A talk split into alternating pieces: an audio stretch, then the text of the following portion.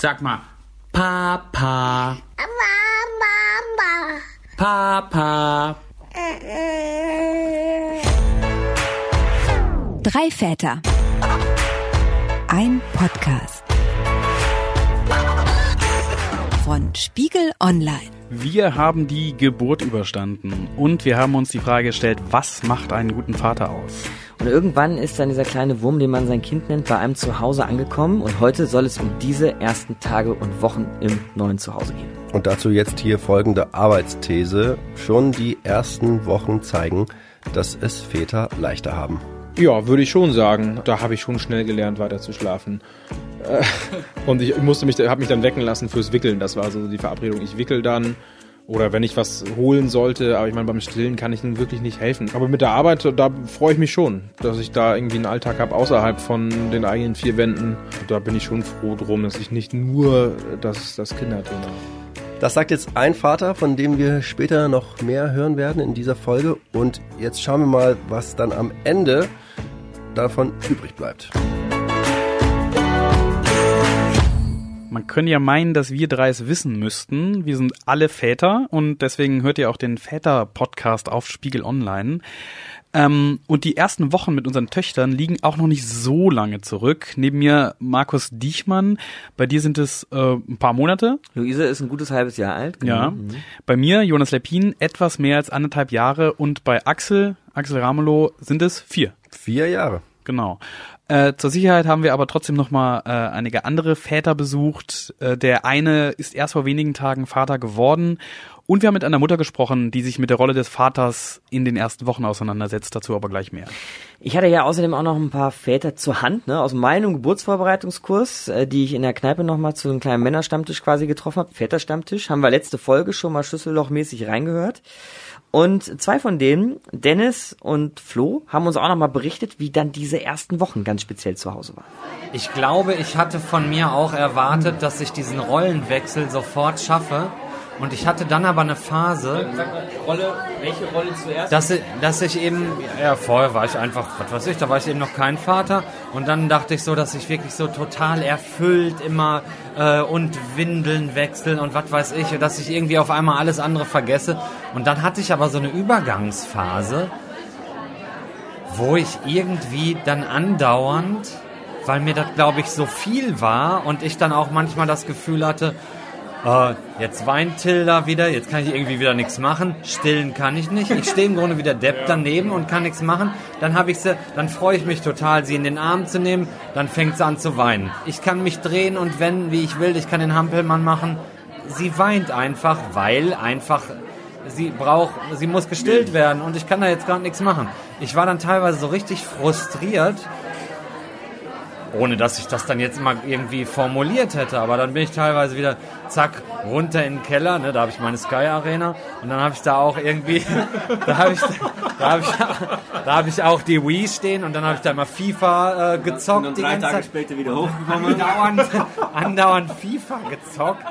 Und irgendwann kamen dann, ich weiß gar nicht mehr, welche Ferien das waren, auf, waren das die Sommerferien? Auf einmal Zeit und dann bin ich endlich angekommen. Jeder sagt immer, ach, alles so toll und wunderbar mit Kindern und ich kann mir nichts Besseres vorstellen. Ähm, ganz ehrlich, ja, ist auch so. Ähm, ich will mein Kind auch für nichts in der Welt mehr hergeben. Aber die ersten zwei Wochen, man wird halt auch mit, mit einer kompletten neuen Rolle konfrontiert. Ne? Sowohl die Frau, die Mutter dann wird ähm, und der Mann, der dann Vater wird. Und da ist jemand komplett Neues im Leben. Und dass die ersten zwei Wochen, so war es bei uns auf jeden Fall, eine komplette Umstellung waren.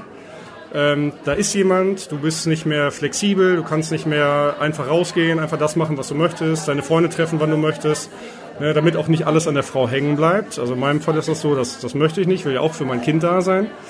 Ähm, trotzdem versuchst du dir gegenseitig, sowohl Frau als auch Mann, die Freiräume zu erarbeiten und zu gucken, wo sind die Grenzen, ne? wer macht was und äh, wo fängt die Verantwortlichkeit an und wo hört sie auf.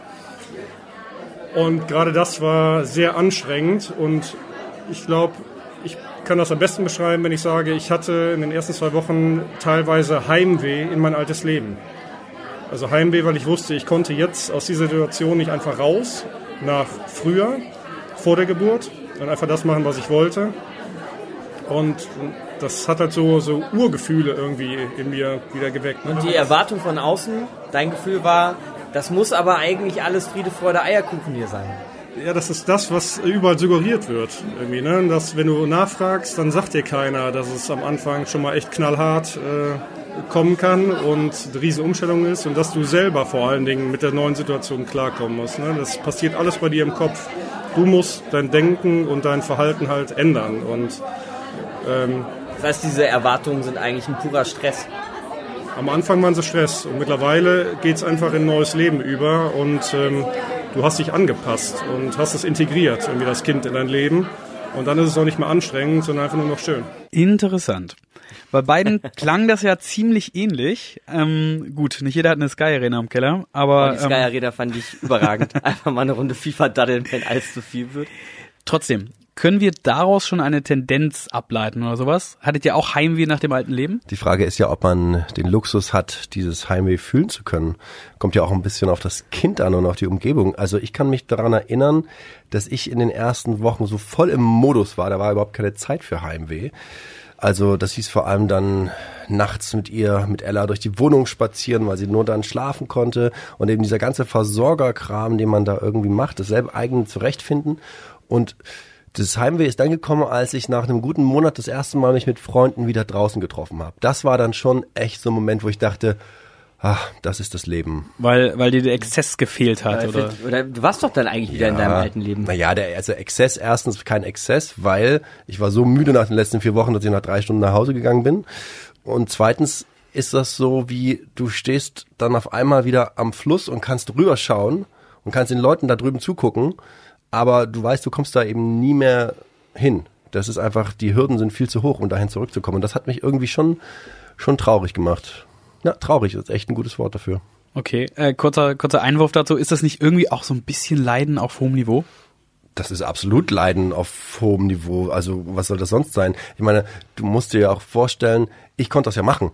Und ich habe dann dafür High Fives von meinen Freunden bekommen. Super Papa, vier Wochen lang jetzt sich total da zu Hause eingebracht und jetzt trotzdem noch die Energie rauszugehen und mit uns hier mal wieder sich zu treffen. Yeah, stell dir krasser das mal andersrum vor, stell dir das wirklich mal andersrum vor, wenn das Ellas Mama gemacht hätte. Nach vier Wochen, hey, ich bin schon wieder draußen, wow, wow. Da kriegt die aber keine High Fives.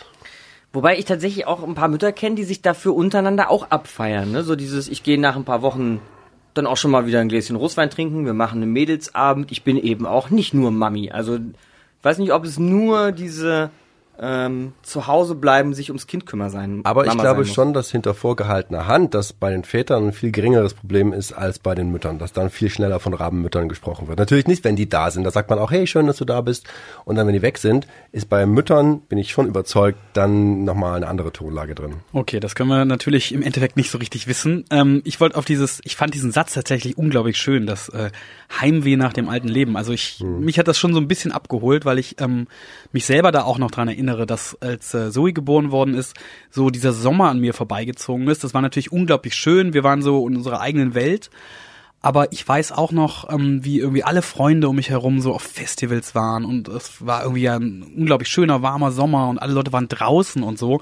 Und ich konnte nicht so richtig raus, so. Und das weiß ich noch, dass ich das auch irgendwie, dass ich das irgendwie auch gespürt habe und das ein bisschen schade fand, obwohl ich denke, ich meine, ich habe es ja auch jahrelang genauso gemacht, das ist schon total okay, dass ich das mal ändert. konnte mit der Idee nicht so viel anfangen mit diesem Heimweh nach dem alten Leben, schlicht und einfach, weil ich wirklich nicht so einen großen Unterschied zwischen vorher und nachher spüre. Das klingt jetzt vielleicht auch ein bisschen wild, wenn man überlegt, dass da plötzlich ein Kind ist, aber so von den Abläufen und den Freizeitmöglichkeiten, um die es ja hier geht, und den Freiheiten, ne, habe ich jetzt das Gefühl, habe ich mir nicht so viel eingebüßt. Ich meine, klar, die Zeit ist knapper geworden, aber die war schon früher knapp und man musste sich schon immer arrangieren, wo man noch Zeiträume für sich selber findet. Und wenn es jetzt mal um so was ganz Plakatives geht, einfach mal rauskommen, mal mit Freunden so ein Bier trinken, das haben wir auch schon mal alle zu dritt gemacht. Aber, da muss ich natürlich zugeben, dass meine Freundin mit unserer Tochter viel früher wieder nach Hause gegangen ist als ich.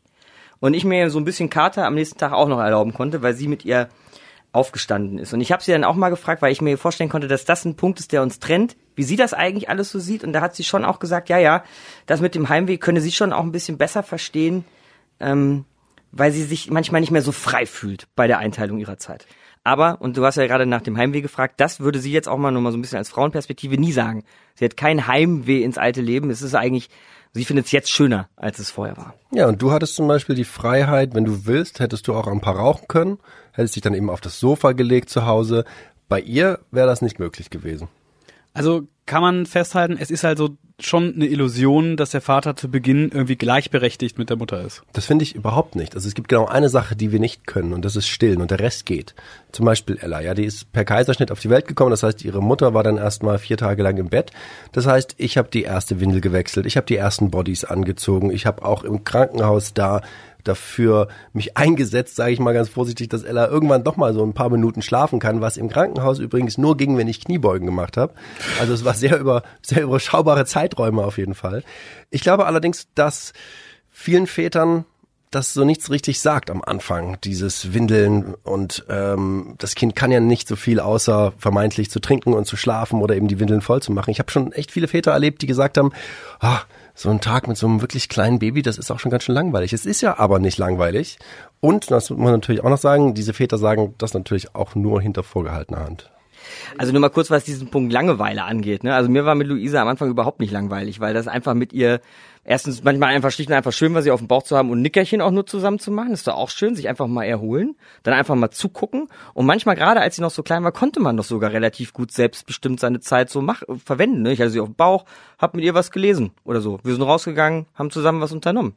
Ich muss sagen, wenn, dann habe ich jetzt manchmal Langeweile, wenn sie so am Spielen ist und ich halt daneben sitzen muss und sagen kann, oh, fein, aber so auf diese Frage, ob es Männer jetzt leichter haben oder nicht, ne? Also ich finde, äh, und die, ob das eine Illusion ist, ja, dass es, dass es da sowas wie Gleichberechtigung geben könnte, wahrscheinlich, ich finde wahrscheinlich schon, weil die Frauen am Anfang eben stillen, zumindest oft. Ja, und dass es wirklich alles gleich ist, kann ich mir nicht so richtig vorstellen. Und Gleichberechtigung ist da auch so ein komischer Ausdruck, finde ich, weil es ist ja irgendwie keine Frage des Rechts oder der Berechtigung, gerade so in diesen ersten Wochen ein Kind zu versorgen. Und wenn es gestillt wird, ist das nun mal die einzige Nahrungsquelle des Kindes. Alles andere muss drumherum angepasst werden. Ne? Der Trick ist nur, dass dann daraus kein Selbstläufer wird, dass der Vater sich da nicht rausbegibt aus der Verantwortung ich komme nochmal auf das zurück, was ich eben mit Leiden auf hohem Niveau meinte. Ähm, jeder Geburtsratgeber widmet der Mutter ja in den ersten Tagen besondere Aufmerksamkeit. Und das ja auch nicht zu Unrecht, würde ich mal sagen, weil die unglaublichen körperlichen Veränderungen, die Milchproduktion fängt an, dann musst du überhaupt erstmal klarkommen, wie ja, dieses Stillen funktioniert, Rückbildung des Körpers und dann haben wir noch gar nicht von den ganzen emotionalen Achterbahnfahrten ja, ja. gesprochen. Ich wollte auch eher darauf hinaus, dass diese Ratschläge für Väter sich in diese Zeit irgendwie beschränken auf irgendwie kümmere dich um die Formalitäten, sorgt dafür, dass es ein angene äh, angenehmes Ambiente ist, irgendwie sorgt dafür, dass Essen da ist. Aber das ist im Grunde auch das, was ich gerade meinte, ne? Weil die Frau ist nun mal in einer besonderen Situation. Also sind das wahrscheinlich erst auch mal die richtigen Ratschläge. Ja, ja aber wir machen hier auch keinen äh, Mütter-Podcast. Also nach dem Motto, haltet die Klappe und kümmert euch einfach. Also das ist ja jetzt auch kein Diskurs. Ähm, vielleicht, sagen wir mal so, vielleicht äh, wagen wir deshalb mal an dieser Stelle einen Perspektivwechsel. Meine Freundin Lena, ähm, die hat die ersten Wochen nach der Geburt nicht, ich sag mal, in komplett guter Erinnerung. Und ähm, sie hat sich viele Sorgen gemacht und ähm, sie konnte die Verantwortung für das Kind ganz schlecht abgeben. Und wie in dieser Zeit auch der Vater mit reingespielt hat, ähm, darüber habe ich mit ihr gesprochen. Das war eine Zeit, die ich tatsächlich mehr so ein bisschen vernebelt erinnere so ein bisschen wie in einem Traum. Ich glaube, ich war ziemlich hormonell durchgeschüttelt. Bei mir war es nicht so einfach am Anfang. Ich habe wahnsinnige Ängste gehabt. Ich war wirklich so hoch und runter Gefühlsachterbahn. Ich war total überrascht davon, dass man nicht nur totale Glücksgefühle empfindet und war darauf aber nicht vorbereitet. Ich dachte immer, das ist Instinkt, das macht man irgendwie alles so schon als Mutter und das war ehrlich gesagt nicht so. Wie hast du dich mit deinem Freund aufgeteilt? Man hat vier Wochen Elternzeit gemacht am Anfang. Das war auch echt gut und wichtig, weil bei uns ging es am Anfang wirklich so ein bisschen drunter und drüber. Hat alles nicht so gut geklappt mit Ernährung und Stillen und allem drum und dran. Da hat es ihn wirklich gebraucht, auch weil ich emotional total instabil war. Da war er eine große Hilfe, da hat er viel mit angepackt. Wir haben beide, glaube ich, ziemlich rotiert. Er noch fast mehr als ich, weil ich war in dieser komischen, seltsamen, lethargischen Stimmung und er hat versucht, den Laden am Laufen zu halten, ist halt echt losgerannt, war einkaufen und hat Zeug besorgt, was wir noch gebraucht haben und so. Und nach den vier Wochen ist er dann wieder arbeiten gegangen und dann war ich erstmal alleine mit dem Kind. Ähm, eine These ist, ähm, dass Frauen in den ersten Wochen ungern so das Ruder aus der Hand geben. Ja, äh, kann ich leider bei mir nur bestätigen. Wie, was heißt das, wie war das? Also was äh, durfte dein Freund nicht machen? Was musstest du immer machen? Wie war da, äh, die waren da die Verabredung? Ich glaube, ich kann es jetzt gar nicht so konkret an Aufgaben machen, weil ich bin ja auch wiederum so erzogen worden, dass ähm, Vater und Mutter gleichberechtigt sich um das Kind kümmern sollten. Und das wollte ich ja auch und will ich ja auch. Gleichzeitig hatte ich halt doch immer das Gefühl, ich weiß es besser. Und ich habe es nicht hingekriegt, das für mich zu behalten. Also ich habe mir das innerlich ganz oft vorgenommen. Jetzt lass ihn das mal so machen, wie er das macht. Er macht das bestimmt auch gut. Wo, äh, schon, wo war das konkret? Also weiß ich, beim Windelwechseln oder wo? Ja, tatsächlich, das fällt mir jetzt so ein bisschen ein. Windel wechseln und dann später, wenn es auch ums Füttern ging, das kommt dann ja nicht in den allerersten Wochen, aber dann irgendwann in den ersten Monaten, Windel wechseln und füttern oder sowas, wo ich das Gefühl hatte, ich weiß das besser, was das Kind braucht, wie ich das jetzt angehe, ob ich den Klebestreifen von links nach rechts mache oder ob ich den Pullover eben über die Nase, über den Kopf ziehe oder über den Hinterkopf oder so Kleinkram da hatte ich irgendwie das Gefühl, ich weiß das besser und ich muss ihm da jetzt auch reingreifen. Ich kann das irgendwie überhaupt nicht aushalten, daneben zu stehen und das zu sehen, dass er das in Anführungszeichen falsch oder eigentlich ja nur anders macht. Und wann hast du ihn dann zum ersten Mal mit dem Kind allein gelassen? Das hat, glaube ich, relativ lange gedauert. Und ich weiß auch von ihm aus seinen Erzählungen, dass das dann ganz schön aufregend auch für ihn war, weil wahrscheinlich dieser Zeitpunkt erst so spät kam. Das war auf jeden Fall dann erst nachdem er schon die Elternzeit beendet hatte, wieder gearbeitet hat und dann erst irgendwann. Ich stelle mir das so vor, ich meine, man, man kennt seinen Partner ja so ein bisschen, man liebt ja auch seinen Partner, man vertraut seinem Partner ja. Was, wie muss ich mir das vorstellen? Was ist das für ein Gefühl? Warum, warum ist dann auf einmal plötzlich so eine Unsicherheit? Weil man zweifelt ja nicht an dem Partner auf einmal. Ich weiß das überhaupt nicht und es frustriert mich und macht mich echt so ein bisschen wütend auf mich selber, weil ich war eigentlich immer eine Person, die nie versucht hat, ihren Partner zu ändern. Ich hatte so einen krassen Beschützerinstinkt über dieses Kind, der ging eben über die Liebe und das Vertrauen zu diesem Partner, sondern mein Beschützerinstinkt hat dann, glaube ich, gesagt, ich weiß aber besser, was für dieses Kind richtig ist. Und deswegen muss ich mein Kind beschützen, in Anführungszeichen, vor diesem Partner und ihm deshalb besser sagen, was er anders zu tun hat oder wie er es zu tun hat. Ich finde es eigentlich schrecklich, ehrlich gesagt, aber ich komme da nicht aus meiner Haut manche Männer ähm, nehmen das dann ja einfach an und lehnen sich zurück und äh, geben dann die Verab Verantwortung komplett weg und sagen dann, okay, dann mach du mal so. Wie hast du das erlebt? Ja, ab einem gewissen Punkt, vielleicht war es auch eine kleine Resignation. Wir wollen ja auch einen Lerneffekt daraus ziehen. Wann hat es angefangen, sich das zu bessern? Was sich geändert hat, ist, dass er sich wehrt inzwischen. Also, dass er das wirklich offensiv anspricht und mir vollkommen zu Recht dann auch vorwirft oder vorhält und sagt, sag mal, jetzt lass mich doch machen. Wir haben ja auch schon zwei Kinder bis hierhin groß gekriegt. Ich kann das schon. Ich mache es vielleicht anders, aber ich mache es nicht schlechter. Ehrlich gesagt ist ja auch die Rollenverteilung vielleicht gar nicht so verkehrt. Ich finde es für die Beziehung und die Partnerschaft schwierig, weil ständig so dieser Konflikt auftaucht. Ihn nervt es, dass ich ihn nicht so richtig machen lasse. Mich nervt es, dass ich nicht locker genug bin, um ihn machen zu lassen. Aber vielleicht braucht es das ja auch. Wow voll ehrlich einfach und dadurch krass beeindruckend, was Lena so zu erzählen hatte. Fand ich ganz viele Punkte, die ich irgendwie auch kannte. Ich habe mir das tatsächlich auch schon mal hier vor unserem Podcast äh, mit meiner Freundin zusammen angehört, was Lena zu sagen hat. Und die saß auch oft nickend daneben. Fand ich sehr interessant. Ich habe aber am Ende nicht verstanden, was jetzt an diesem Konflikt und diesen beiden Rollen, also der Vater, der es immer einfordern muss, mehr machen zu dürfen, und die Mutter, die immer nachgeben soll, äh, was, was, was soll an diesem Konflikt gut sein? Das Bewusstsein für den Konflikt ist auf jeden Fall gut, dass man zumindest so weit hinterschauen kann, wie sie das ja auch gesagt hat. Er macht das ja höchstwahrscheinlich gar nicht falsch. Er macht das einfach nur mhm. anders. Und dass man dadurch ja auch signalisiert, okay, ich kann das irgendwie schon reflektieren. Wir wollen beide Verantwortung. Und solange wir damit auch umgehen können, passt das auch für beide. Also, aber es ist ja, da ist ja immer dieser Konflikt da und ihn einfach loszuwerden wäre besser. Also keiner weder, vor allem, ich würde es vom Kind her denken. Das Kind hat von dem Konflikt ja auch nichts. Und die, sie sagte selber, der Partnerschaft tut's auch nicht gut.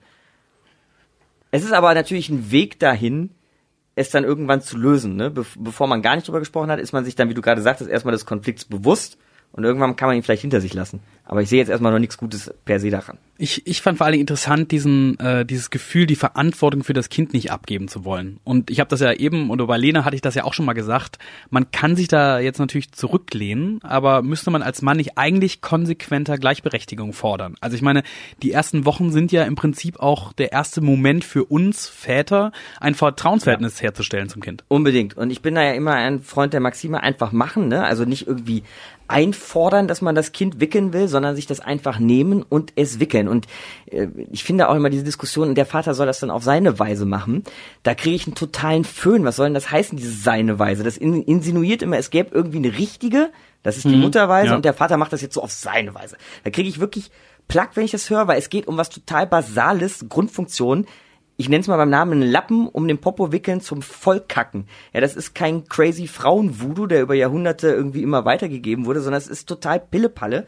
Und jeder Mann, der behauptet, er könnte irgendwie ganz männlich ein Regal zusammenbauen, wird auch in der Lage sein, eine Windel zu wickeln. Okay. Eine Windel zu wechseln. Ein kurzer Einschub da. Ich kann mich da erinnern, da gab es von Anfang an bei uns auch einen Grundkonflikt, wie man das Kind eigentlich richtig auf den Wickeltisch legt. Das war ganz banal, aber es war beides richtig. Genau. Es waren einfach nur So zwei es. unterschiedliche Herangehensweisen. Vielleicht müssen wir da noch mal äh, ganz ganz nah dran. Also ähm, und uns ein anderes, ich sag mal, Extrem anschauen. Äh, mein Freund Helge ist erst vor wenigen Tagen Vater geworden und äh, er ist selbstständig. Und bei ihm war die besondere Situation, dass er in den ersten Tagen nach der Geburt, also eigentlich auch um den kompletten Geburtstermin drumherum, wegen der Arbeit überhaupt keine Zeit hatte. Ja? Und äh, ich habe ihn besucht und mal mit ihm drüber gesprochen. Ich schaue mich ich so um, ist ähm, äh, freundliches Chaos, würde ich sagen, oder? So ein bisschen. Also überall ein bisschen Kindersachen rum. Direkt neben uns äh, liegt Alma und äh, hat einen äh, Schnullermund. Äh, seit zwölf Tagen äh, bist du äh, zum zweiten Mal Vater geworden. Ähm, ich- ein großes Glück, aber ähm, der Zeitpunkt war ein bisschen unglücklich, oder? Der war unglücklich, äh, weil ich gerade in drei, also drei Projekten gleichzeitig steckte. Eins davon war äh, das zweite Mal Vater werden. Und dann habe ich eine, also ich bin Theaterregisseur, ich habe hab eine Premiere gerade gehabt, äh, eine Woche vor dem eigentlichen Stichtag und habe direkt nach der Premiere angefangen, das nächste Stück zu proben. Nur auch nur sehr kurz zu proben. Also da war die Premiere jetzt letzte Woche, also ja, ein, eine Woche nach äh, Almas Geburt. Und wie bist du damit umgegangen, äh, als du gemerkt hast, der Geburtstermin äh, äh, ist kein guter Zeitpunkt für dich? Ja, als es jetzt da war, war es war es Stress, weil ich das Gefühl hatte, äh, keiner der drei Aufgaben so richtig gerecht werden zu können. Aber nicht zu arbeiten wäre keine Option gewesen. Äh, nee, das ist nicht so richtig möglich für mich, weil ich halt irgendwie freiberuflich bin und äh, sich eine Theaterpremiere nicht so leicht verschieben lässt äh, mit mit privaten Gründen. Jetzt weinst du, jetzt nimmst du sie ich mal hoch, Ich ne? nehme sie jetzt mal hoch. Äh, man riecht auch schon was. Also es gibt so ein paar, ich glaube, es wird knapp. Was müsst ihr jetzt machen, Laura? Ich muss jetzt das große Kind ins Bett bringen. Und das kleine, Und ich, das muss Kleine mitnehmen. Werden. Nee, Und musst- gleichzeitig nee, musst stillen. Nee, du musst, wenn du sie, mitnehmen musst du sie nicht, aber ich glaube, du musst sie stillen, weil sonst, Ach so. Äh, Dann wirst stille du ich sie und lese, also ich lese der großen Tochter ein Buch vor, während ich die Kleine stille und dann bringe ich sie, die Kleine dir wieder, um die Große ins Bett zu bringen. Ja, das nenne ich Arbeitsteilung. Und wie hat deine Freundin reagiert? Also da gab es bestimmt auch Momente, die ein bisschen schwieriger waren, als sie gemerkt hat, dass du ähm, nicht komplett in der entscheidenden Zeit da bist. Äh, ja, sie ist aber auch freiberuflich im Theater, äh, deswegen kann sie es zumindest einschätzen, dass dass das stimmt, dass ich nicht nur behaupte, äh, du, das ist jetzt echt schwierig, so zwei Tage fehlen ist okay, aber ab dann wird's echt äh, heikel. Ähm, aber klar, sie war nicht begeistert. Dann gehe ich jetzt tatsächlich kurz nochmal rüber zu Laura und äh, frage mal nach, ob das wirklich so okay ist. Laura ist äh, inzwischen im Schlafzimmer und versucht tatsächlich jetzt parallel das Kind zu stillen und dem großen Kind was vorzulesen. Und ich gebe jetzt ihre Tasse Tee in die Hand. Danke. Die konntest du jetzt nicht noch halten. Nee, konnte ich nicht. Ich habe mit Helge gerade drüber gesprochen, ähm, dass er ja um die Geburt herum gar nicht so viel Zeit hatte und wollte bei dir nochmal fragen, ähm, das war, ich sag mal, suboptimal, oder? Das war sehr suboptimal auf jeden Fall. Aber er war zum Glück die erste, also bei der Geburt dabei. Ähm, und äh, die ersten zwei Tage danach war er noch da. Also teilweise da. Warum teilweise? Weil er auch da zwischendurch noch irgendwie an irgendeinem Projekt rumdoktern musste. Und als ähm, du gemerkt hast, dass du ähm, viele Sachen alleine machen musst um die Geburt herum, ähm, war man da irgendwie sauer? War man, hatte, hattest du da Verständnis? Was war so deine Gefühlslage? Also ich hatte Verständnis, aber war trotzdem sauer. und habe es immer versucht, ich habe immer versucht, das zu verstehen und ähm, hab's auch wirklich verstanden, aber auf der anderen Seite bin, war ich halt auch irgendwie mit meinen, mit meinen äh, Wehwehchen da. Gut. Laura, dann lass ich dich mal fertig stillen, ja, und äh, Vielen Dank. das Kind ins Bett bringen, ja. Ja. Ich danke dir. Danke. Gut, dann gehen wir mal zurück zu Helge durch die Wohnung. Haben es Väter in den ersten Wochen leichter? Ja, würde ich schon sagen. Also das erinnere ich noch von Luca, sowas ist jetzt bei einmal noch nicht, aber das äh, Luca war nachts wirklich viel wach und äh, musste gestillt werden. Da habe ich schon schnell gelernt, weiter zu schlafen. Äh, und ich musste mich, habe mich dann wecken lassen fürs Wickeln. Das war so die Verabredung. Ich wickel dann oder wenn ich was holen sollte, aber ich meine, beim Stillen kann ich nun wirklich nicht helfen. Weil du es ja gerade ansprichst, wie froh ist man dann doch ähm, in den in den ersten Wochen mal rauszukommen, vielleicht auch einfach zur Arbeit zu gehen, äh, ein Bier zu trinken? Ja, ich finde es schon gut. Also das Biertrinken äh, fiel jetzt knapp aus, aber mit der Arbeit, da freue ich mich schon, dass ich da irgendwie einen Alltag habe außerhalb von den eigenen vier Wänden. Da bin ich schon froh drum, dass ich nicht nur das, das Kinderthema habe. Ich danke dir, Helge. Ja, da hat der Helge ja Glück gehabt, würde ich sagen. So geht's zu. Äh, seine Freundin, wenn die Theaterregisseurin wäre, äh, das hätte auf jeden Fall nicht funktioniert. Da zwei Tage da sein und dann wieder rausgehen. Also, was bei mir aber hängen bleibt, ist schon auch dieser Versuch, wenigstens diese Aufteilung nachts auch das Wickeln dann mit zu übernehmen, um wenigstens um wenigstens der Freundin so Ruhepausen zu geben. Also so im Bereich des Möglichen da noch mitzuhelfen, weil als Freiberufler sage ich jetzt bei ihm, ja klar, kann ich total verstehen, aber wieso gilt das im Umkehrschluss nicht auch für Sie? Ja, ich glaube, die haben auch viele Verabredungen tatsächlich, wie sie das aufteilen. Das ist schon so. Also ich habe auch auf jeden Fall eine Menge wiedererkannt, kann ich schon sagen. Ne? Also ich bin auch Freiberufler, habe um die Geburt herum so zwei Wochen Urlaub genommen. Zwei Wochen Urlaub heißt dann aber in dem Fall äh, zwei Wochen Aufträge ausfallen lassen. Ne? Musste man dann irgendwie auch arrangieren und das war wunderbar. Es war wirklich unfassbar schön, mit der Kleinen zu sein und auch einfach praktisch wichtig, weil auch Ende meine Freundin nach der Geburt so mit dem Kreislauf zu kämpfen hatte. Ne? Die ist manchmal aufgestanden, buff, schwindelig und so und das ist natürlich nicht so optimal, um ein Kind rumzuschleppen. Ne? So, das heißt, das war, ich musste also einfach da sein. Aber gefühlt war ich schnell wieder arbeiten. Also wenn ich das jetzt so, ist ja gar nicht so lange her, aber wenn ich das rekapituliere, ging's echt schnell. Und ich habe es aber vielleicht auch anders als Helge nicht genossen. Also ich habe am ersten Tag die Tür hinter mir zugemacht und im Hausflur, ich habe noch gewartet, bis die Tür zu war, damit die beiden es nicht sehen, erstmal eine Träne weggedrückt, weil es kacke war, das erste Mal zu gehen. Aber, jetzt kommt doch noch ein Aber. Ich habe schon auch gemerkt, dass die Arbeit nach ein paar wenigen Tagen wieder auch dann doch auch gut getan hat. Ne? Wie es Helge gesagt hat, nochmal einen anderen Kosmos und so. Und ich weiß eben von Enne, dass ihr das auch manchmal fehlt. Ne? So die Arbeit habe ich vorhin mal gesagt, als Korrektiv mal rauskommen, was ganz anderes als Baby machen. Für mich war auf Arbeit gehen nach drei Wochen nachts Kinderwagen durch die Stadt schieben, über Kopfsteinpflaster, damit das Kind irgendwie mal schläft. Geil. War für mich nach drei Wochen auch einfach wie eine Befreiung. Tatsächlich. Punkt. Bei Helge ging es ja gerade sehr viel darum, wie viel Zeit man sich zur Geburt äh, seines Kindes nimmt. Ähm, und ich glaube, viele Väter können das auch einfach gar nicht. Also das ist schon eine, auch eine Luxusdiskussion. Äh, und ähm, ich glaube, bei vielen geht es ja einfach. gerade, ich habe Aufträge ausfallen Ja. lassen, das muss man auch erstmal sich erlauben können. Ne? Genau, das ich- stimmt natürlich, Ich, ja. Genau, ich glaube, es geht einfach oft schlicht ums Geld verdienen. Da, da muss der Vater los, ja. Und ich habe mal nachgeschaut, ähm, wie das so mit Sonderurlaub ist und ähm, im Gesetz steht da explizit gar nichts, ja. Und die meisten orientieren sich dann irgendwie an den Tarifverträgen und so weiter. Ähm, also für die Geburt eines Kindes gibt's halt in der Regel für den Vater einen Tag. ne? Ja, das stimmt. Und die sollten eben ein Recht darauf haben. Und deswegen finde ich, es muss so eine Art Vaterschutz nach der Geburt geben. Mindestens eine Woche bezahlt, ohne Wenn und Aber, damit Väter gesetzlich das Recht haben, bei ihrer Familie zu sein und eben nicht abhängig sind von der Zusage ihres Chefs. Und das ist ein Thema, was mich echt beschäftigt. Und ich habe auch mal jemanden gefragt, der glücklicherweise genau meiner Meinung war, nämlich David. Der ist seit einem Jahr Vater und dem wären diese zehn Tage noch nicht mal genug. Ich würde aus den 10 Tagen 35 machen.